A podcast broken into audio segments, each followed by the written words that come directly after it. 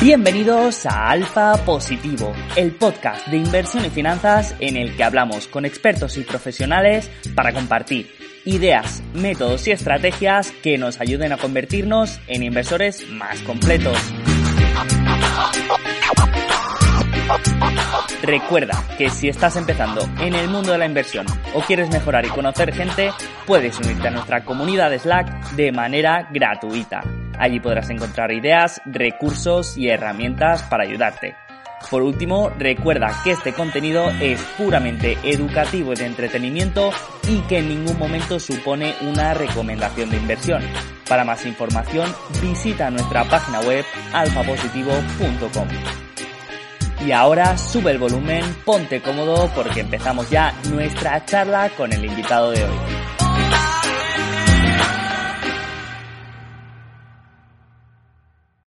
Carlos, ¿cómo estás? Bienvenido.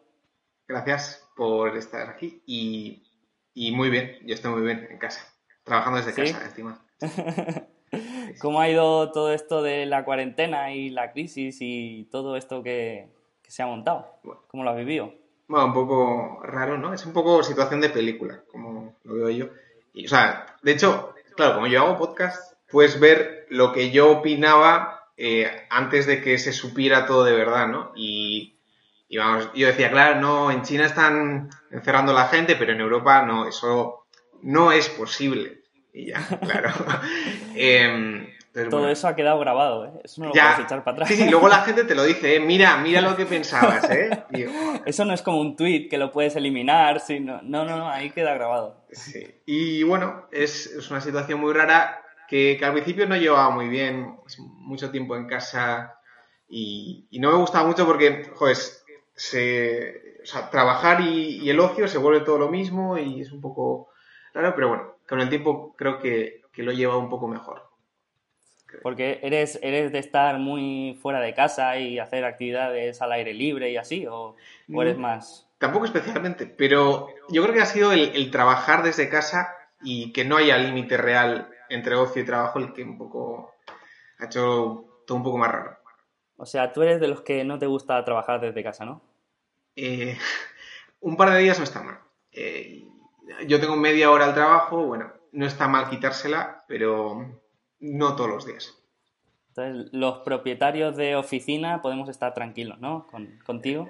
Un poco sí, un poco sí.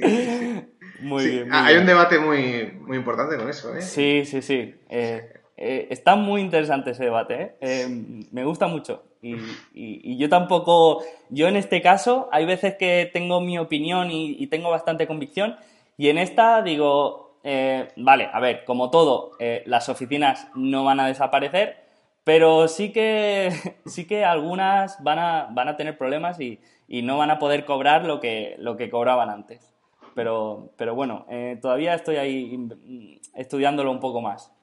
Y cuéntanos algún eh, descubrimiento, el descubrimiento de la cuarentena que hayas tenido, eh, un libro, una película, algo que hayas dicho. Mm".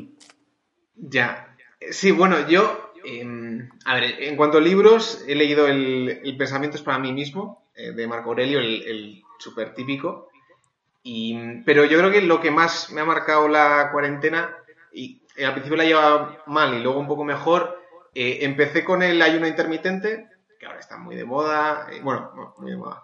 Incluso Bill Ackman hace ayuno intermitente, y empecé con eso y me ha ayudado bastante. Y yo siempre he tenido, quizás me he sentido con poca energía en... O sea, cuando comes mucho te sientes muy pesado, ¿no? Y he empezado con esto y, me da energía, que es un poco contraintuitivo, y, me gusta. Así que ese es un poco el descubrimiento. Y, bueno, luego otras cosas más también, ¿eh? O sea, últimamente, bueno, esto ya es muy reciente, pero estoy viendo vídeos de Ibai Llanos. No, sé si conoces a Ibai. Sí, sí, sí, Yo, lo sigo bastante también. O sea, yo no, yo no conocía al tío y vamos, me he puesto hasta arriba. ¿Pero porque, porque eres gamer también o porque solo te gusta su manera de comunicar? Sí, sí, me gusta su manera de, comunicar. sí, sí. Pues, pues mira, te, voy a reconocer, por una parte, que yo también he empezado el ayuno intermitente, eh, que me lo he saltado a veces, Mm, pero me gusta en general. No me gusta, o sea, yo no, no he notado eso de la energía, pero sí que he notado un alivio mental de que no tengo que estar preocupado por la comida, que si no como no pasa nada. Y eso para mí es una liberación mental que sí que la he notado y, me ayuda mucho. Y por otro lado, eh, lo de Ibai, eh, te lo digo en serio, también me ha pasado que, no lo, lo conocía así de, rebote y mm, he estado tragándome vídeos de... ¿cuál, ¿Cuál era el otro? El otro día me parece que le hicieron una, una broma a un chico que estaba haciendo un Twitch en directo un argentino. Se colaron, o sea, había, no tenía nadie viéndole y se colaron mil personas. Sí, sí, sí. Y luego le pues, pagaba. Eh, estuve viendo ese vídeo y, me partía yo solo. Y vídeos así que, son chorras, que no te aportan nada, pero que, cuando acabas dices, ¿qué hago viendo esto? Pero, pero no, son muy divertidos. Sí, sí. Y, y, yo creo que, o sea, hoy me yo vi cuando presentaron la Play 5, ¿no? Y tenía 60.000 visualizados, o sea, 60.000 personas. Pero es que eso dentro de 4 o 5 años tendrá 600.000. O sea, es, va a haber mucha gente ahí. Sí, sí, no, es, es, un crack, es un crack. Genial. Eh, pues si quieres, em, empezamos un poco a hablar más de mm, la faceta como inversor de Carlos. ¿Qué te parece? Bien. ¿Cómo, ¿Cómo, te definirías tú mm, si te preguntara alguien mm, tú cómo inviertes? ¿Cómo te definirías tú como inversor? Es, un poco difícil y, tampoco me gusta etiquetarme mucho, ¿no? Pero, o sea, y yo siempre em, me intento reforzar a mí mismo la idea de que, mm, o sea, la compañía ideal es una que resuelve un problema, eh, lo hace pues con unas económicas, con unos retornos muy buenos, lo hace en una geografía concreta y, se está expandiendo o se está expandiendo ya con sus clientes o lo que sea, ¿no? Entonces, esa es la inversión ideal. Y eso es lo que busco yo mm, siempre, ¿no? La cosa es que no, suele ser fácil.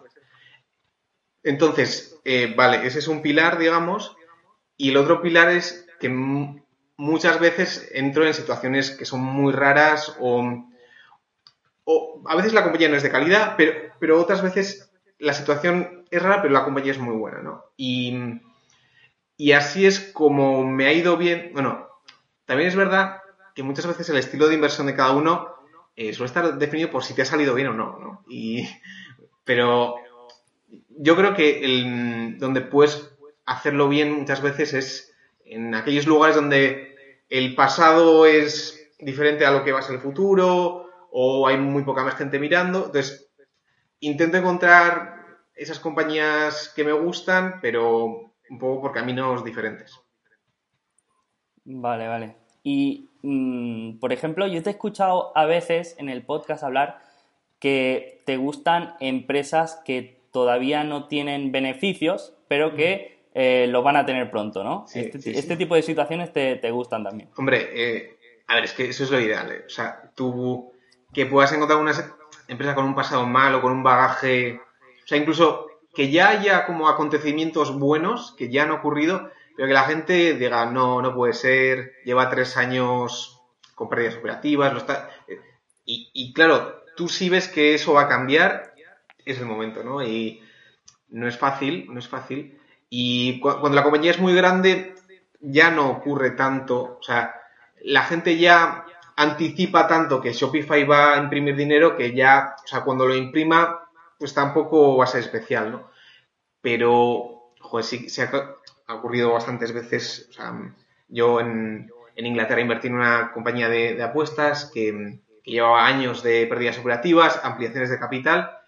Y claro, ves que eso va a cambiar y, y eso, me gusta que hay una inercia negativa y no ven todo lo positivo que está pasando, ¿no? Vale, vale. Es bueno. Vale. Eh, y luego también te gustan mucho, yo al menos te considero el inversor más sofisticado que conozco, porque, porque bueno, todos te hemos escuchado hablar en, en el podcast de este tipo de inversiones que para los que no estamos, para los que no están muy metidos en el mundo de la inversión, pues suenan un poco complejas o incomprensibles, ¿no? A veces, o difíciles de, entender, ¿no? Esto es porque, porque mm, crees que hay menos gente mirando en este tipo de cosas? ¿O porque te gustan a ti estas cosas raras? bueno, es, es, porque me gusta eh, y, porque pienso que está hay, menos gente menos gente viendo. Y quizás me da miedo a veces que, que, yo, como me gusta, lo puedo hacer parecer muy glamuroso, pero que son situaciones a veces peligrosas y que, mm, y que cuando el futuro va a ser diferente del pasado, vale, pero ¿cómo va a ser? O igual va a empeorar, o... Eh, entonces, hay que tener cuidado, pero...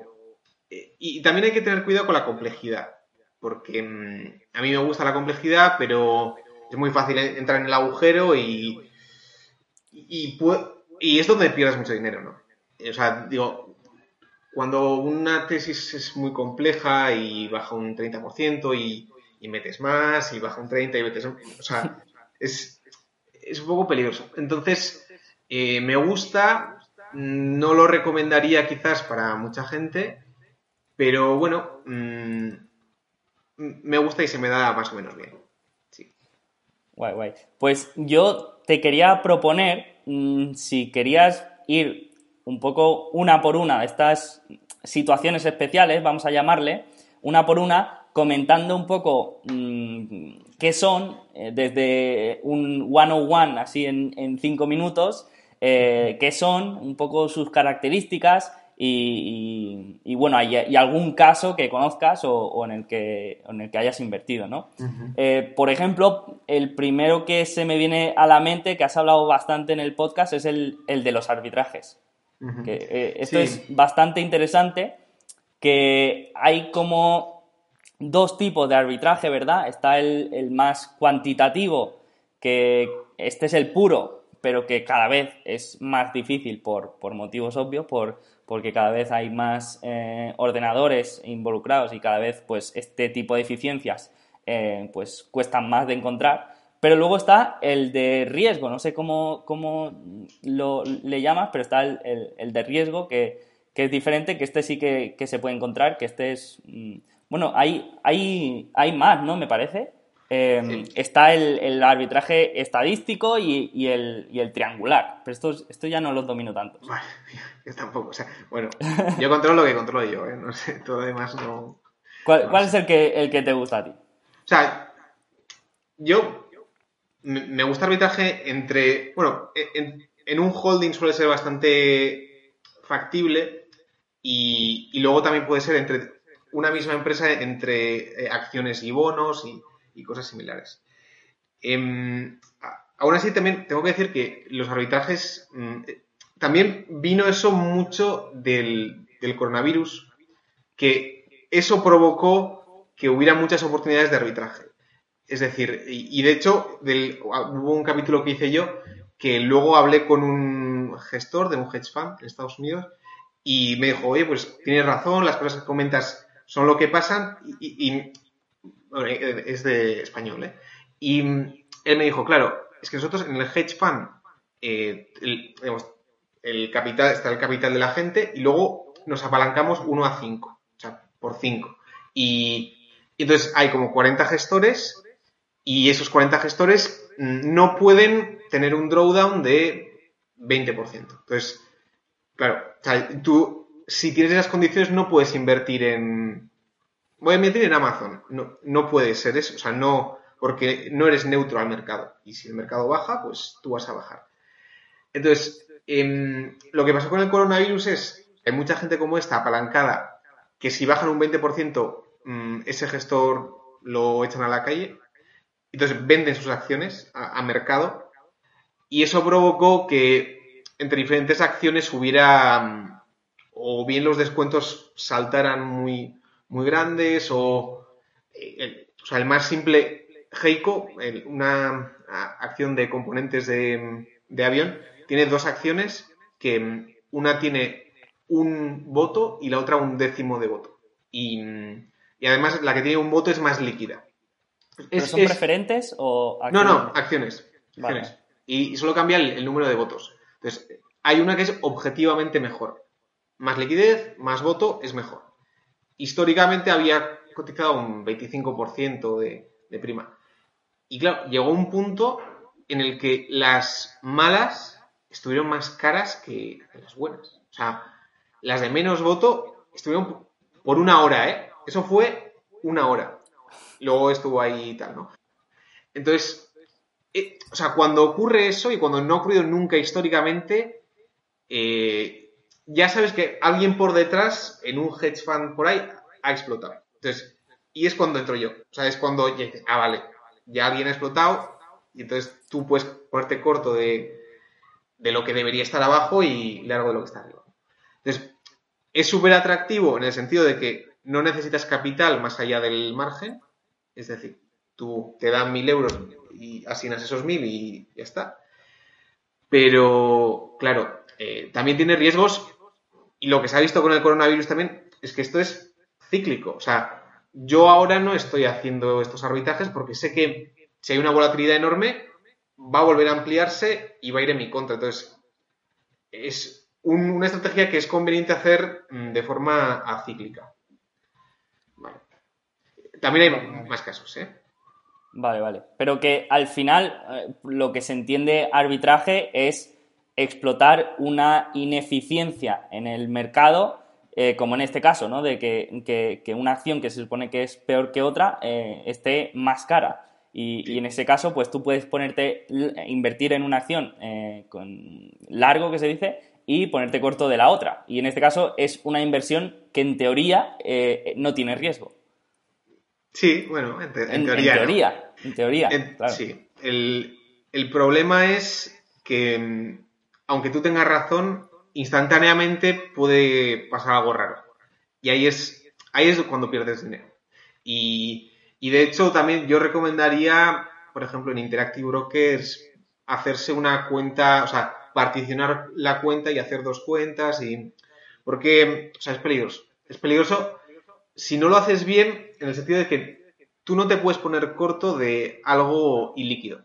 Siempre, siempre tiene que estar, o sea, largo de lo ilíquido y corto de lo muy líquido. Porque, o sea, por ejemplo, Liberty TripAdvisor multiplicó por 100 en un día. Hay, o sea, capitalizó, o sea, no había acciones. Entonces, si estás corto de eso, ya está. O sea, has, muerto. Sí, sí, aunque, aunque sea mil euros. Eh, eh, aunque sea mil euros. Sí, sí. Y no hay salida, es que no hay salida. Entonces, no hay, no hay volumen, o sea, es.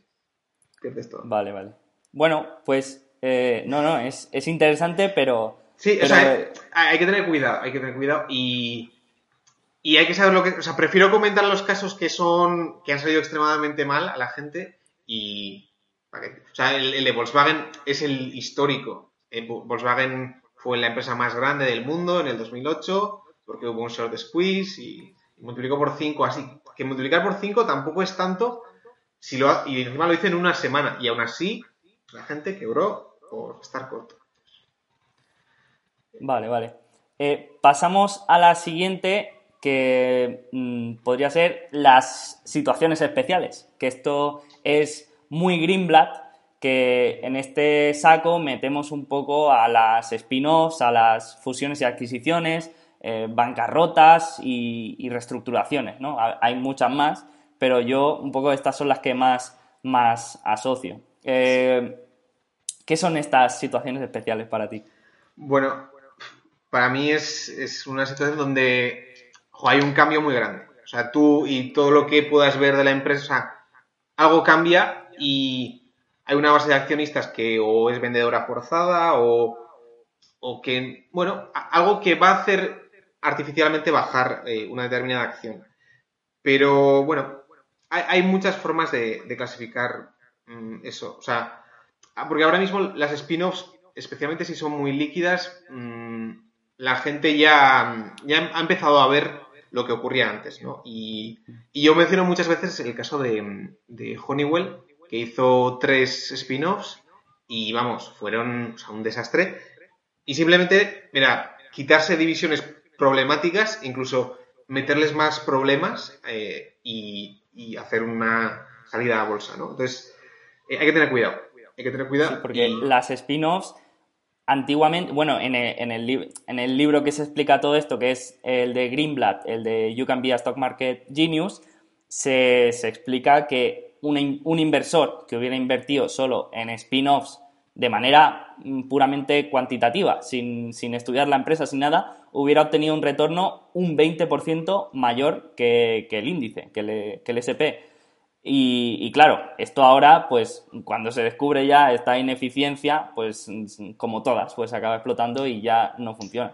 Eh, no funciona de manera cuantitativa, de manera que digas, no, invierto solo en spin-offs, pues eso ya no funcionaría, pero que, se sepa que, hubo un periodo de tiempo en el que invirtiendo solo en spin-offs sin saber el nombre de la empresa, obtenías un 20% más que, el S&P el, el 500.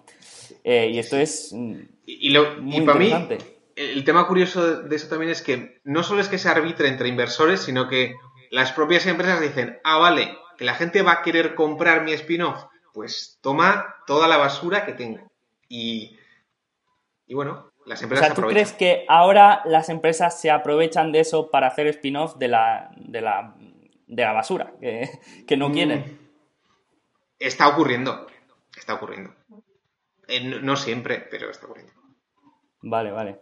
No, eh, y esto pues ocurría un poco lo de las spin-offs, lo explican en, el libro, que es un poco porque cuando se separa una división de la compañía, muchos, por ejemplo, inversores institucionales que son propietarios de esa empresa, no les interesa tanto esa pequeña división porque es más ilíquida y luego también hay muchos inversores que, que quieren el nombre de la, de la empresa grande y, claro, la pequeña o no la conocen tanto o, no les interesa por lo que sea. Y entonces hay una presión de venta ahí y, bueno, y los precios son más atractivos. Sí, sí. La, teoría está bien y, sigue ocurriendo, ¿eh? Y sigue ocurriendo. Pero bueno. Mm. Y, también yo creo que hay vertientes de ese modo de pensar. A mí otro, otra situación especial que me gusta es compañías controladas, que son eh, compañías que tienen igual el 85% del free float controlada por otra compañía cotizada. Entonces, eso en principio no es bueno, pero hace que mm, igual hay una noticia muy negativa y baja muchísimo y nadie le presta atención y realmente es una buena oportunidad, ¿no? Y, por ejemplo, Angie Home Services es una empresa de IAC, que es la empresa de Match, de Tinder, y es una empresa que con una noticia un, poco negativa, un poco, ya bajó un 50, un 60%, y la conocía mucha gente, pero no podían invertir porque aún teniendo una capitalización de 3.000 millones, pues el free float era 350, 400. Entonces, bueno, es similar a spin-offs, pero de, otra forma. Claro, es que eso hay que tenerlo en cuenta, que estos casos de que, hay una eficiencia o una situación especial, a veces duran una, sesión, a veces duran mm. horas, a veces duran eh, eh, día, mm, con mucho. Pero que me refiero que son situaciones en que tienes que conocer bien la empresa y, saber eh, lo, que, lo que se ha separado. Porque, mm, porque claro, eso son a veces situaciones que, se dan en, en momentos, mm, en un día que hay una noticia mala o que lo que sea, y, es ahí cuando puedes aprovechar. Sí, sí, y, creo que todavía siguen existiendo, ¿eh? pero o sea, ya hay gente mirando estas cosas y y gente que dice, no, ahora están vendiendo todos los que entran en pánico y, luego ya entra todo el mundo de situaciones especiales y, es cuando sube la acción. Entonces, hay que estar atento. Eso también pasa con, fusiones y, adquisiciones. Que en el libro, por ejemplo, eh, lo explican de otra manera, pero a mí me gusta enfocarlo como, por ejemplo, mm, una empresa que, que está con un teórico descuento y vale 50 y está a, a 25 y de golpe viene una, empresa y hace oferta de compra por 55. De golpe, esa empresa, solo, solo por la oferta de compra, esa, empresa sube de 25 a 53.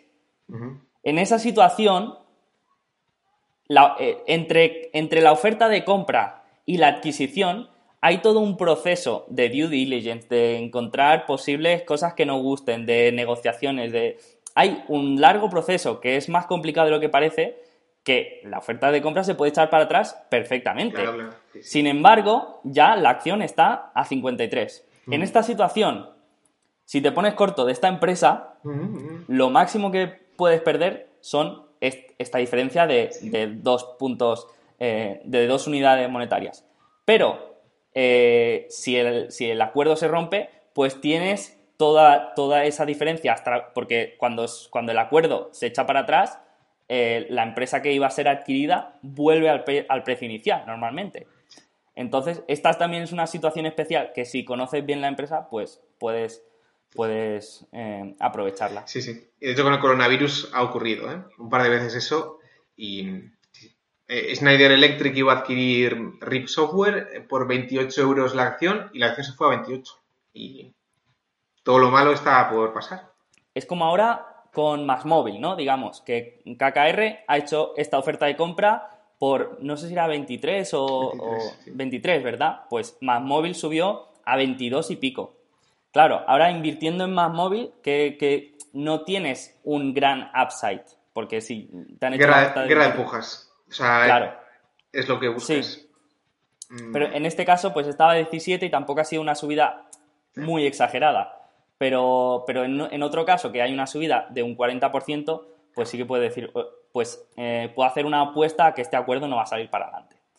Y, bueno, puede ser, puede ser interesante también. Y luego está el de bancarrotas y reestructuraciones, que no sé si te gusta mucho. Ahora se ha puesto bastante de moda con el tema de Hertz, que, mm.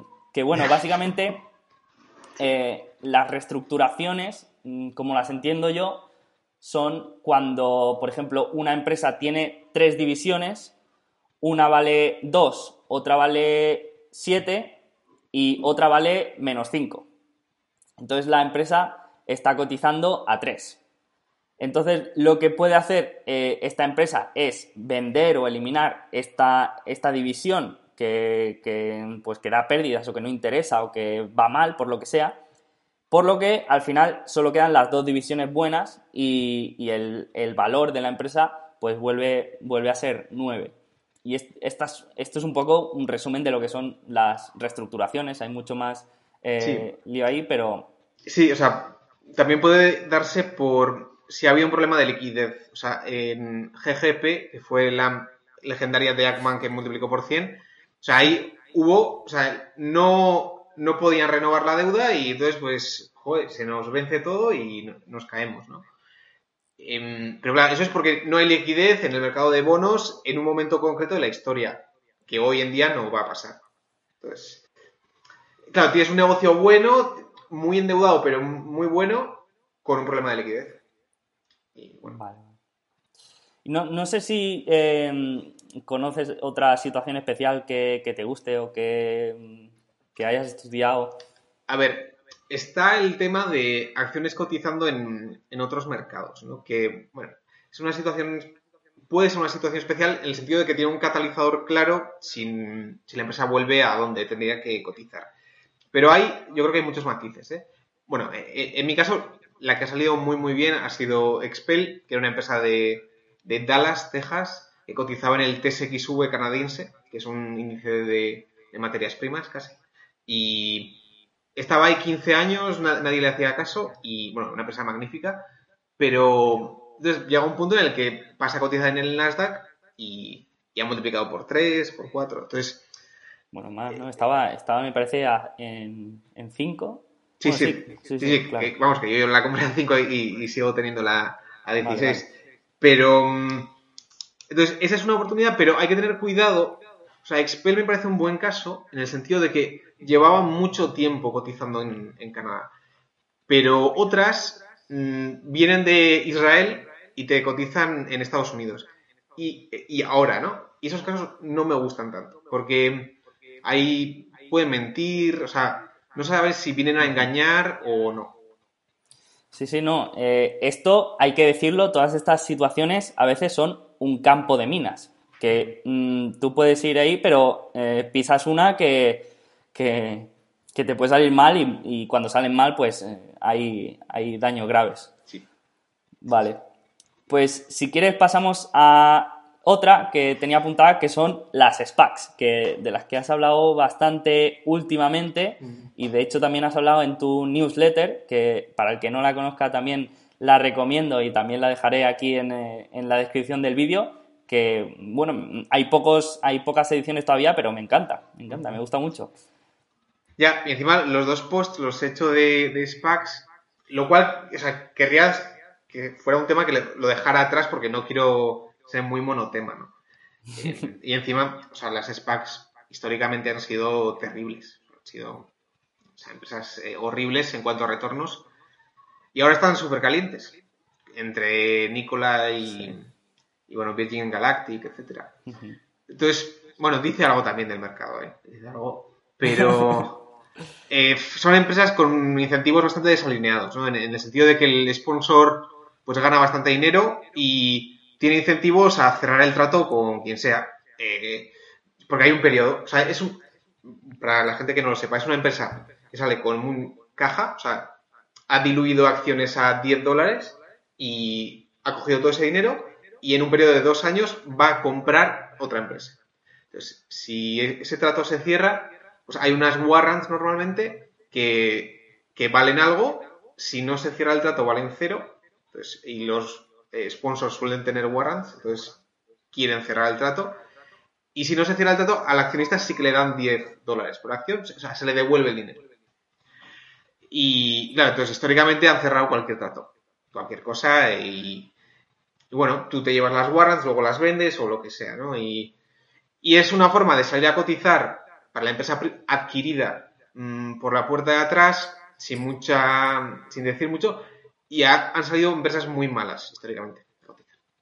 Pero no significa que no haya oportunidades.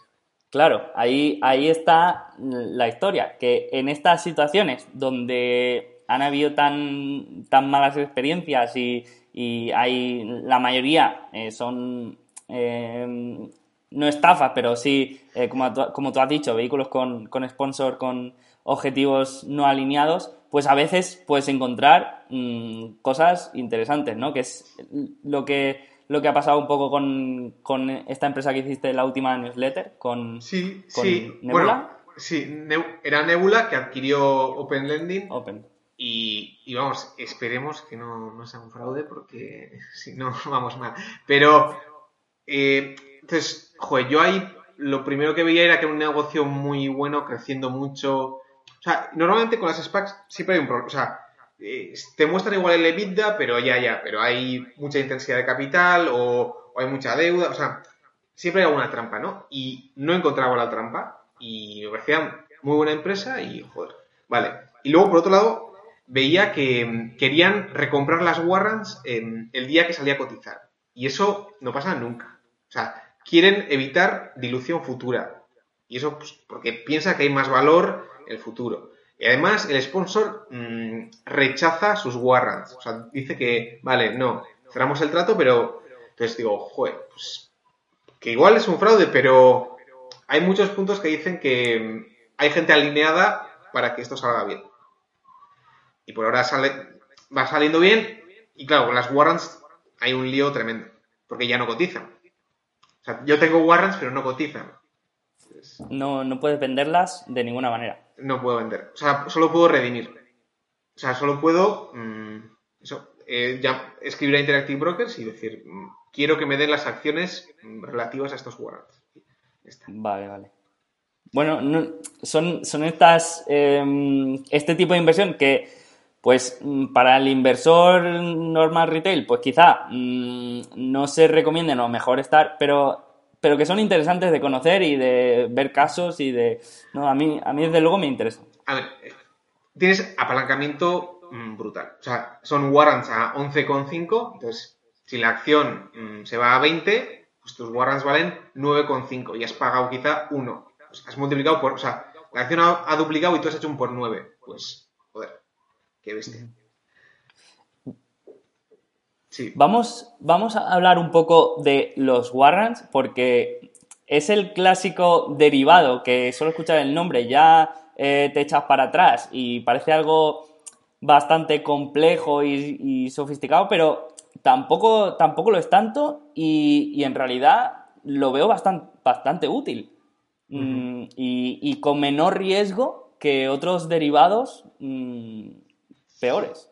Sí, sí, bueno, una warrant al final es, una call, una opción, o sea, un derecho de compra, em, pero que firmas con la empresa, no con un particular. Entonces, implica dilución, o sea, la empresa, bueno, mm, hay otras formas que no implican dilución, pero Eh, entonces, tú eso lo firmas con la empresa y, te va a dar una acción dentro de 5 años, a un precio de 11,5, pues, precio fijado.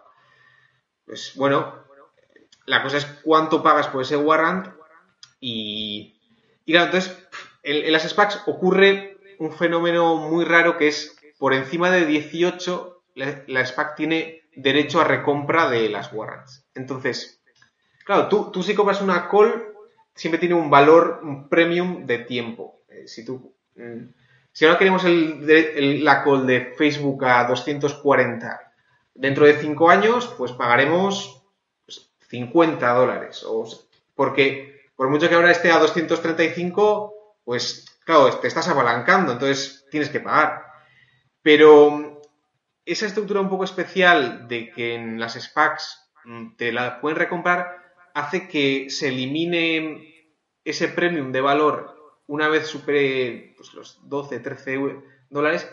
Entonces, eso, que te pones en un punto donde las warrants valen muy poco y a nada que suba la acción mm, empieza a multiplicar. Vale, vale. Y, y a todo esto, la pregunta del millón, ¿cuántas horas le dedicas a, a la inversión a la semana? Para, para llegar a tener el conocimiento y la convicción para, para este tipo de situaciones. Bueno, son, son muchas. Eh, no sé si desgraciadamente o, no, pero son muchas. Em, yo no sé, le dedicaré pues, cuatro horas eh, diarias a la semana. El, el sábado, no sé, ocho, ocho o diez. O sea, el, capítulo bueno, el capítulo lleva tiempo hacerlo. Entonces, bueno, no sé, unas 30 horas que, a ver, yo siempre peco de trabajar demasiado, ¿no? Y es algo que mm, intento solucionar y a veces, claro, joder, te pasas todo el sábado haciendo un episodio y dices, joder, pues que necesito salir un poco, necesito, eh, para ser feliz y, pensar bien, incluso para ser eficiente invirtiendo, necesito eh, ser feliz, ¿no? Entonces, bueno, trabajo mucho. Y, y el, el, ROE, el, no, el, el, bueno, el retorno de este tiempo invertido eh, se nota. ¿Crees que cuantas más horas puedes, puedes obtener mejor retorno? ¿O mm. no hay una correlación ahí que puedas ver? No, no, no. Em, o sea, en términos de porcentaje. Eh, no lo sé. Eh, en mi caso sí, decir, en mi caso sí. Pero darle, o sea, yo no daría la receta de si, si estudias mucho, te va a ir muy bien. sí, sí, no, yo pregunto en tu caso. Yo sé que, en otros casos no. Sí, sí, en mi caso sí que mm, ha funcionado bastante. Sí, sí se ha notado. Vale, vale.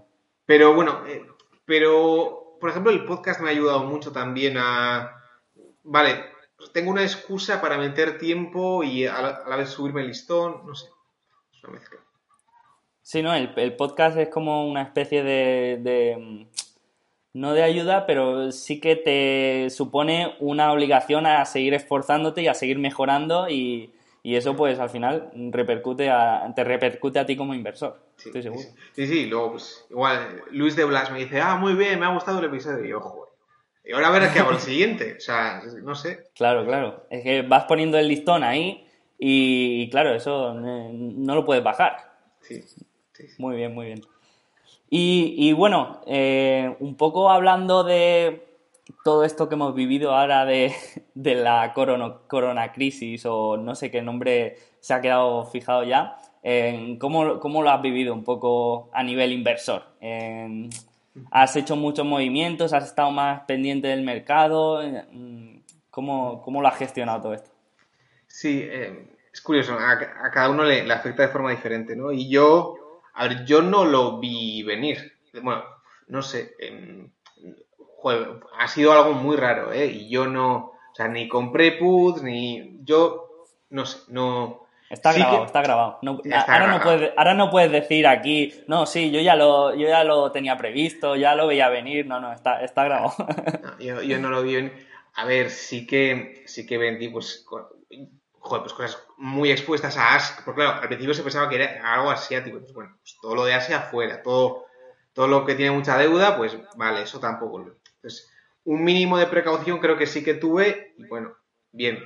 Entonces, bueno, tenía cierta liquidez, pero yo bajé como el mercado, ¿eh? Yo no, o sea, Y de hecho, joder, me acuerdo que eran bajadas del 10. O sea, los días de bajada yo bajaba menos y los de subida no subía. Nunca. Entonces, joder, tío. Em, entonces, claro, yo tengo muchas empresas eh, pequeñas o, o, capitalización mediana y eso pues, se vio muy castigado. Y, bueno, tampoco hay. O joder, si inviertes en ese universo, pues tampoco me puedo recriminar mucho. Es, es lo que hay. Pero sí que creo que hubo oportunidades de moverse bastante, ¿no? Y mm, ahí hay diferentes grupos. Em, o sea, empresas muy. O sea, aeropuertos, mm, cosas aero, eso sabes que, o sea, bajan con razón, mm, puedes decir, bueno, ya veo a largo plazo, vale, correcto. Pero sabes que están en el ojo del huracán. Pero luego había otras empresas que yo veía que igual bajaba un poco menos, pero que, mm, o sea, bajaban menos que las super afectadas, pero que no estaban muy afectadas. Y, o sea, Games Workshop, que es la que hace Warhammer, pues, bajó un 50%, un... Joder, esto es mucho. Y, y, para mí, esas son las inversiones ideales, ¿eh? O sea, que baje mucho cuando realmente no, no tiene nada que ver, ¿no? Entonces, bueno, hubo mucha rota, o sea, claro, también esta, esta crisis ha, ha dejado muchas oportunidades para rotar mucho y, y, y, he tenido mucha rotación, pero la empresa ideal era un estilo pues, Gamesworks. La, la, las e-commerce de, de muebles. Joder, que, que la mencionaste. que se hizo un, un sí, bagger, ¿no? En, en, una semana. Sí, sí, eso fue Overstock. Y encima, o sea, que es una página web mala. Y eso, bueno, y Wayfair, Wayfair hizo un por 6, por 7, por ahí. Sí. Eh, y Wayfair tenía problemas, ¿eh? Wayfair Q4 lo hizo malo, desacelerando crecimiento y, y no sé, no sé. Una locura. Pues yo, yo con Wayfair era la típica empresa Peter Lynch que yo la había usado, yo había amueblado mi casa con, con Wayfair y, la conocía y todo, pero no, mm, si te digo de verdad, eh, cuando eh, el año pasado tuvo una, una subida bastante, bastante famosa que, que fue eh, bastante vertical y, y, no, y yo me enteré ahí de que cotizaba, no sabía ni que, ni que cotizaba la empresa. Y, después ni, ni, la seguí ni nada porque tampoco me pareció nada fuera de, de lo normal, ni, ni bueno, eh, algo curioso y ya está. Y ahora, pues, ver este caso, pues, todavía me resulta más curioso, sí, sí. Sí, sí, Wayfair es, es un caso especial.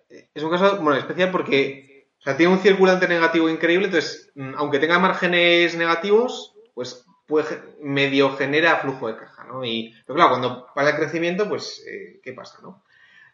Y caso curioso. Y claro, es típica que está muy amenazada por Amazon, etcétera. Curioso. Sí, sí, sí.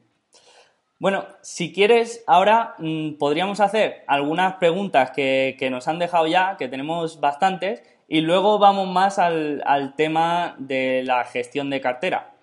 ¿Qué te parece? vale. ¿Sí?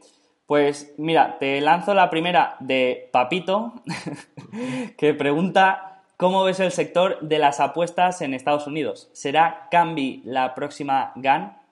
Mm, interesante. Eh, no creo que Cambi sea la próxima. O sea, Cambi yo creo que va a ir bien, ¿eh? Pero, a ver, eh, un poco de contexto. O sea, apostar en Estados Unidos era prohibido hasta hace. hasta 2018, que se aprobó eh, o sea, se quitó el PASPA, que era lo que prohibía las apuestas, menos en Las Vegas, en los casinos tribales, etcétera, ¿no? Entonces, bueno, es un mercado gigante que se está abriendo y todo el mundo quiere su trozo y, aquellas compañías que pues tengan un software o pues, lo hacen lo van a hacer muy bien. Y bueno, y ahí surgió una empresa como GAN que, bueno, eh, hace un software para eh, FanDuel que, claro, ahí Aquí, bueno, yo ya no juego, ¿no? Pero aquí solíamos tener el comunio, que tú hacías tu alineación y tal, pues allí tienen su comunio, su fan duel, que ahora están pivotando apuestas y que están dominando eso. Y bueno, entonces, las apuestas van a estar muy bien y creo que mm, es un campo donde va a haber, va a seguir habiendo oportunidades, porque va a haber mucho crecimiento. Y Cambi, pues mm, me gusta, me gusta. O sea, pierden a DraftKings, que es la otra gran rival pero es, una buena compañía que además tiene restricciones de, o sea, tiene la poison pill. Poison pill es que no puedes tener más de un 5% de una compañía. y en Estados Unidos también hay, hay alguna otra. Entonces, mm, bueno, es un poco situación rara en, el que no es una compañía muy grande, tiene poison pill y igual la sacan a cotizar en Estados Unidos, ¿no? Entonces, interesante. Vale, vale. Pues te voy a lanzar la segunda, que es un poco larga. Creo que es un poco del debate de gestión activa versus gestión pasiva, pero a nivel particular, porque nos dice MMC eh, que solo un 10% de los fondos activos superan al mercado. Estos fondos tienen a los mejores analistas que se dedican más de, de 10 horas diarias y sabiendo esto y que tú eres ingeniero y no te puedes dedicar 10 horas diarias a la inversión, no se te quitan las ganas de hacer stock picking. Eh, dice que lo ve bastante complicado y que cada vez es más de la opinión de seleccionar ETFs o, fondos indexados.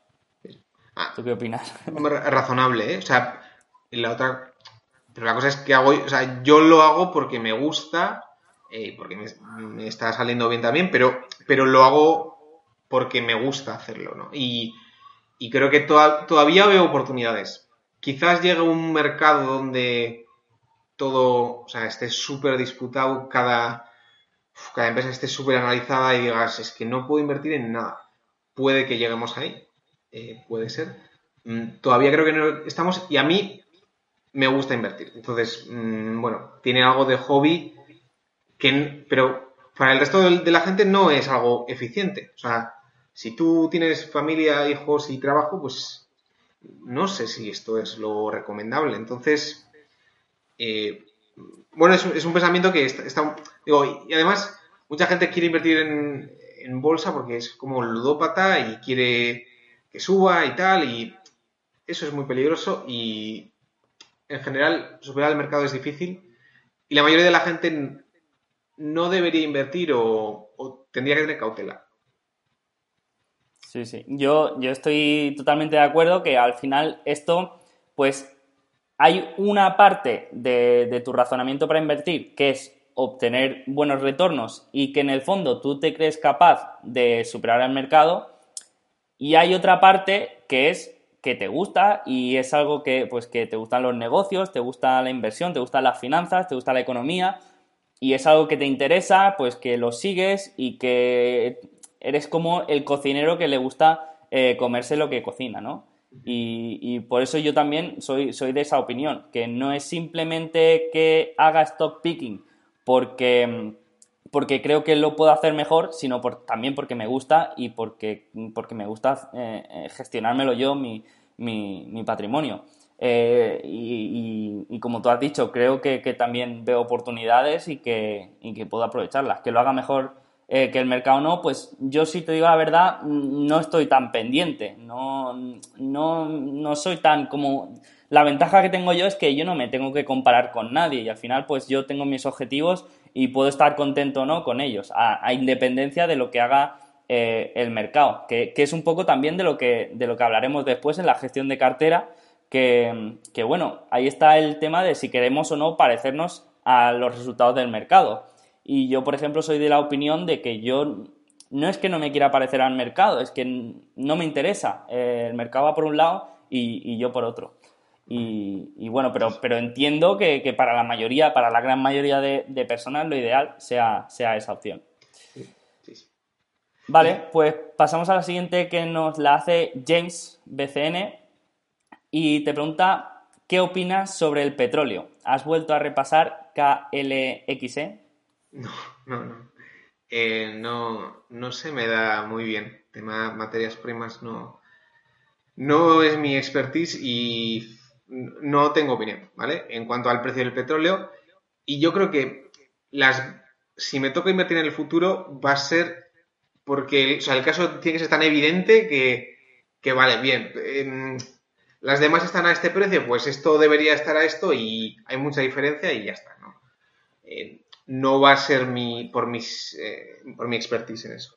Y bueno, me parece que es un campo también, o sea, si invertir ya es difícil, invertir en materias primas parece más difícil. Y no conoces el producto, eh, o sea, tú puedes opinar de Spotify y puedo decir, bueno, pues me gusta tal, es que a veces escucho más, bueno, pues puedes opinar sobre cosas. Eh, del petróleo no tanto. Y, y me cuesta ver cómo a la gente le gusta. O sea, me, o sea sé que Adrián o sea, bien, porque está, está en la mina y le gusta, pero a la gente normal no veo cómo puede invertir en materias primas. Tal cual, eh, pienso igual. Mm, no lo entiendo, no me gusta. Eh, mm, eh, hay muchos factores que afectan que no puedo estudiar, ni controlar, ni entender. Por lo tanto, mm, fuera de mi círculo de competencia ya directamente. Vale, pues la siguiente nos la hace Papito otra vez, que pregunta si, como dice Taleb en Skin, Skin in the Game, los hedge funds son los únicos que se juegan la pasta, ¿qué gestores sigues? ¿Qué gestores te gustan? Bien, o sea, hay que tener, cuidado con, esto, ¿eh? porque, o sea, hay, bueno, y, yo, bueno, todos hemos sido muy de ídolos, o sea, crear ídolos, ¿no? Y, qué bueno es, todo lo que invierte sube, tal. Bueno, y luego pasa lo que pasa, ¿no? Que siempre, que siempre baja. Pero, a ver, en Estados Unidos hay, hay muy buenos gestores y que piensan muy a nivel de gestión de portfolio, que es lo que comentaremos luego, pues igual no son tan, o sea, porque concentran a veces muchísimo, ¿no? Pero Adam Wyden, Clifford Sosin, o sea, son gente muy buena. Em, pero claro, pero es que Clifford Sosin tenía un, no sé, un 20% en Carvana y un 20% en Carlytics. Tienen más de un 40 ahora, ¿eh? Vale, pues eso, pues, vamos, 40-40. Sí, sí. Pues 40-40, ¿no?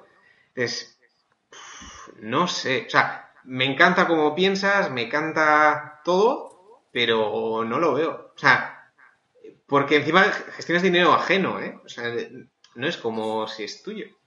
Y claro, él, de hecho, en, bueno, yo he visto la carta del primer trimestre, claro, él abrió el fondo a más dinero. Cuando todo estaba bajando, eh, él abrió a más dinero y si ves, por ejemplo, los insiders, de Carlytics, Veas todo, ventas, ventas, ventas de insiders y Clifford Sosin a 35 poniéndose hasta arriba. Porque justo tuvo la entrada. Entonces, mm, vale, y, probablemente esté ya tan bien conectado que, bueno, ya sabe quién le puede dar dinero, si todo va mal, etcétera, ¿no? Entonces, bueno, a nivel de ideas, mm, Wyden, a ver, está muy mal de la cabeza, pero es, tiene, o sea, tiene formas de pensar nuevas, ¿vale? Se obsesiona mucho, pero bueno, eh, me gusta. Y, y bueno, y luego eh, Alta, Alta Rock siempre ha estado mucho con Transdime, también con, mucho con Delivery. Son gente que tiene buenas ideas.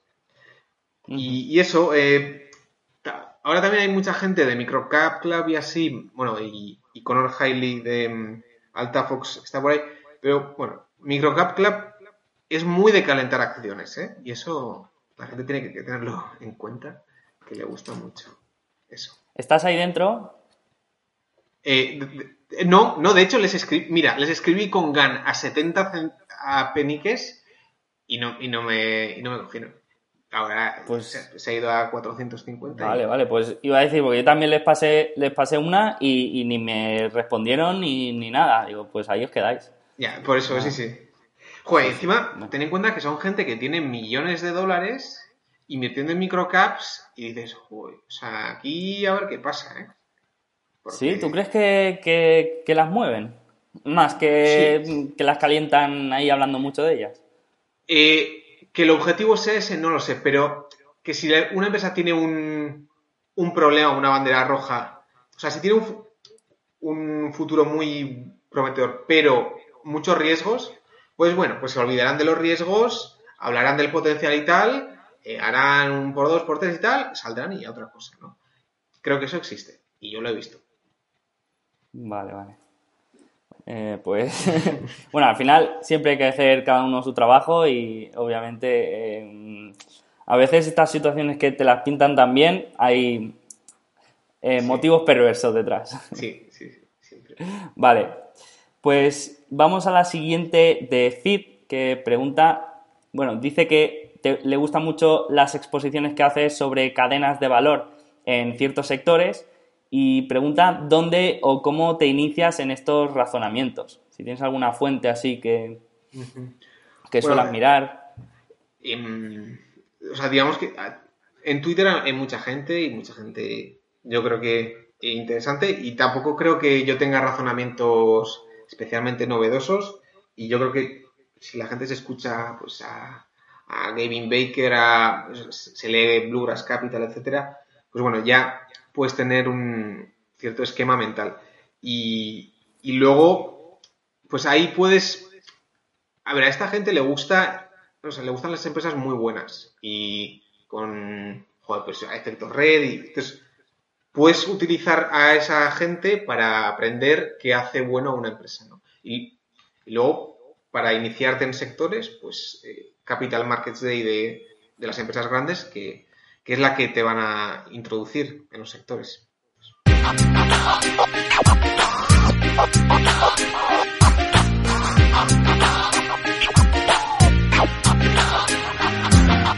Bueno, pues espero que te haya gustado nuestra charla con el invitado de hoy.